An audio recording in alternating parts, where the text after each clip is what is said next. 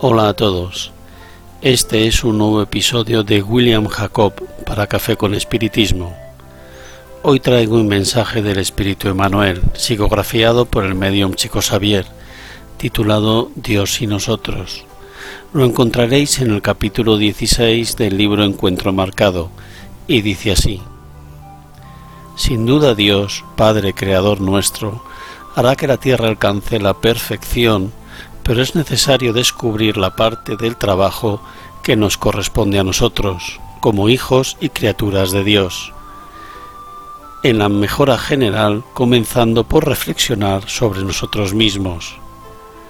Aclarando el pensamiento anterior, digamos que Dios nos necesita a los demás, siempre y cuando no restrinja nuestro libre albedrío a la cooperación. Y cabe destacar que, a través de las operaciones que llamamos nuestros deberes inmediatos, es posible conocer a qué tareas somos conducidos. En consecuencia, de vez en cuando, para considerar los deberes en la que la divina providencia te ha incumbido indirectamente en el contexto de tus tareas diarias.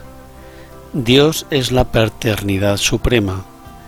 En razón de eso habrá entregado a tu corazón uno o varios de sus hijos en el instituto de consanguinidad, con el fin de que lo ayudas a moldear su carácter, aunque te veas temporalmente en muchas ocasiones en el olvido absoluto de ti mismo, para que la abnegación alcance su obra completa. Dios es amor. Ante esta verdad te pide que ames al prójimo, de tal modo que te transfigures el mensaje vivo de comprensión y ayuda fraterna a todo hermano de la humanidad que comparte contigo la experiencia. Dios es misericordia, es fácil reconocer que espera Él de la adopción de las normas de tolerancia constructiva, perdonar tantas veces como sea necesario al compañero que se habrá desviado del camino justo, brindarle nuevas oportunidades de servicio y elevación en el nivel en que Él está colocado.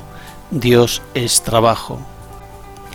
Es imperativo aceptar las pequeñas obligaciones del día a día, como son el cuidado de la tierra, el cuidado de la casa, la lección administrar o recibir, el compromiso afectivo, el deber profesional o incluso la protección de una flor, a la hora de las tareas que te pide que realices con alegría a favor de la paz y la eficacia en los mecanismos de la vida.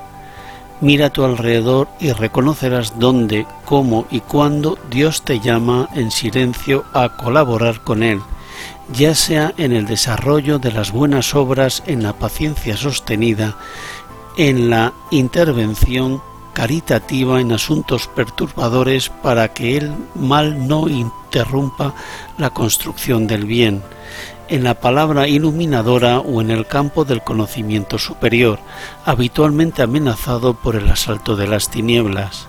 Sin duda, en ningún lugar y en ningún momento seremos capaces en esencia de planificar, organizar, liderar, instruir o hacer algo sin Dios. Por el contrario, en cualquier actividad no nos es lícito olvidar que Dios espera igualmente por nosotros. Fin de la cita. Este hermoso mensaje de Manuel es una invitación para que miremos el mundo y nos preguntemos dónde podemos ayudar para hacer que este mundo sea un poco mejor. León Denis al final de la introducción del libro Después de la muerte escribió lo siguiente Mi paso por este mundo no habrá sido estéril si ha contribuido a calmar el dolor, a aclarar la inteligencia en busca de la verdad, o en consolar a una sola alma vacilante y entristecida.